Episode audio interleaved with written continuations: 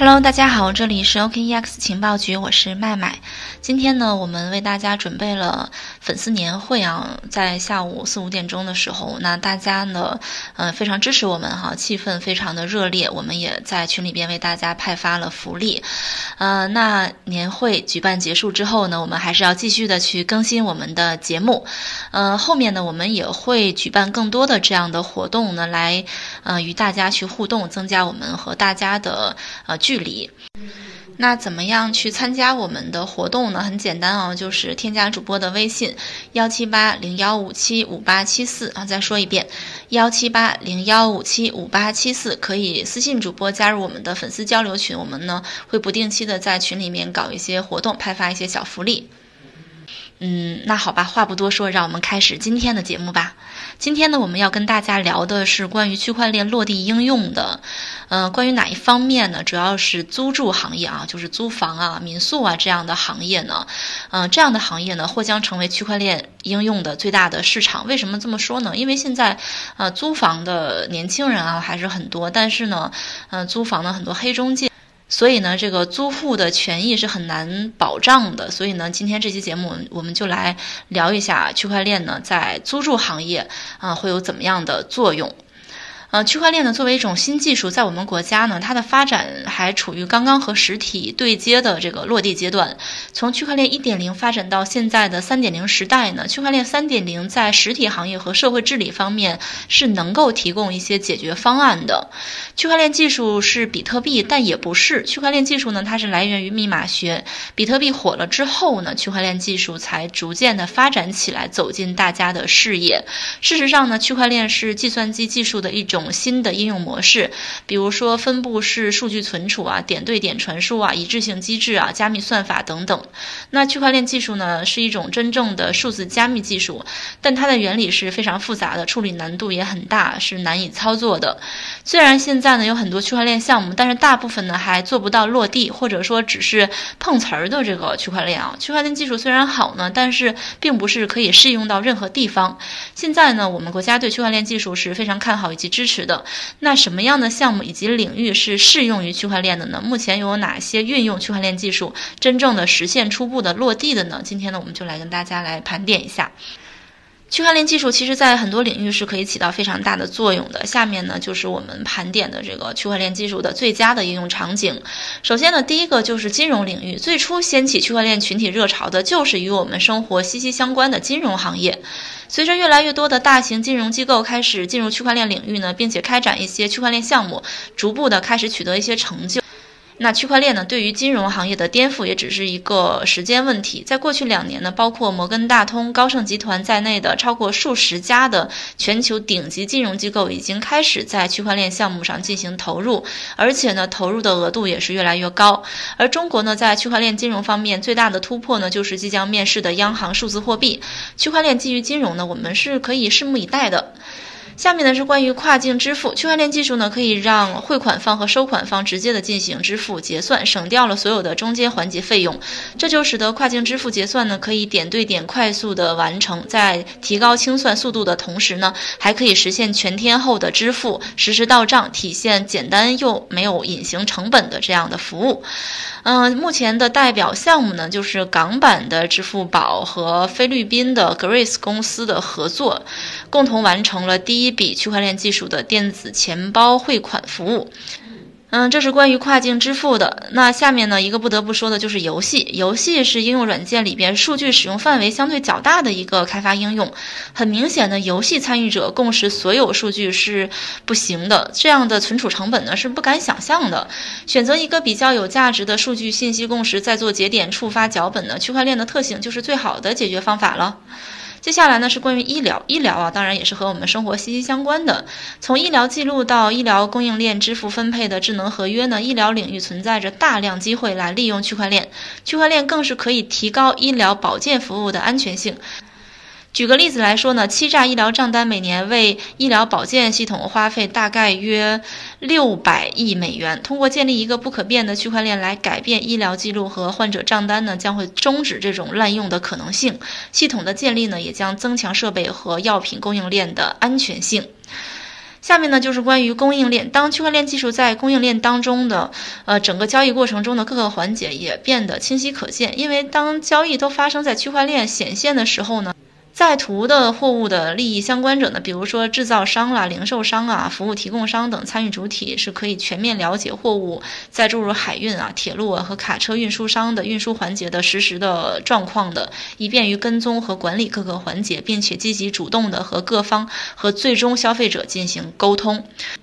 全球最大的海运承运商马士基和 IBM 宣布了一家区块链合资企业，通过建立在开放标准之上的贸易数字化平台来管理和跟踪集装箱运输，并设计用于整个全球航运系统。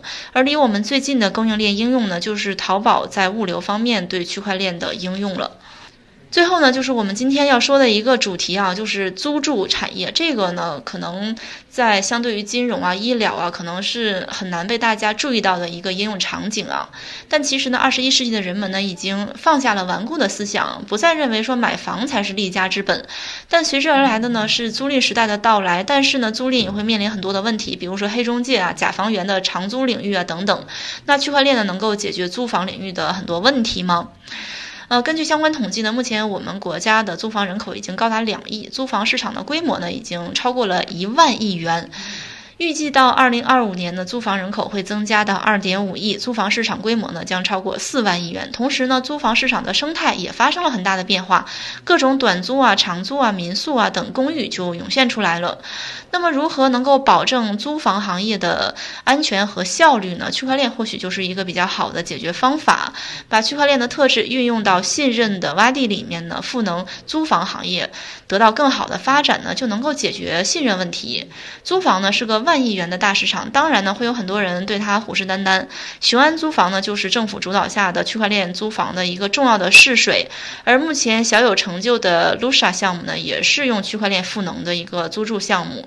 根据相关报道呢，Lusha 的创始人焦裕龙在二零一九年十二月二十一号应邀参加了第七届中国企业发展大会，并且呢作为嘉宾发言。这是一次政府级的会议，Lusha 呢能够作为实体落地应用的唯一的区块链企业参会啊，并成为。六个区块链理事成员之一也是相当光彩了。